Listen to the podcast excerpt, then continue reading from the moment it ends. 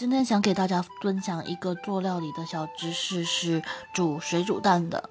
那我个人蛮喜欢吃半熟的水煮蛋的，可是，一次做的量大概只有一两颗。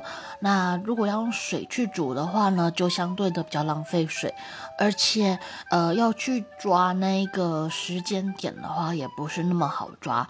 那之前我妈就跟我教我一个方法，就是用电锅去煮水煮蛋。呃，做法很简单，就是拿一个餐巾纸铺在电锅的底层，然后放上需要的鸡蛋，再淋上需要的水。那这样盖锅去蒸的话，一段时间等它跳起来以后，那个水煮蛋就煮好了。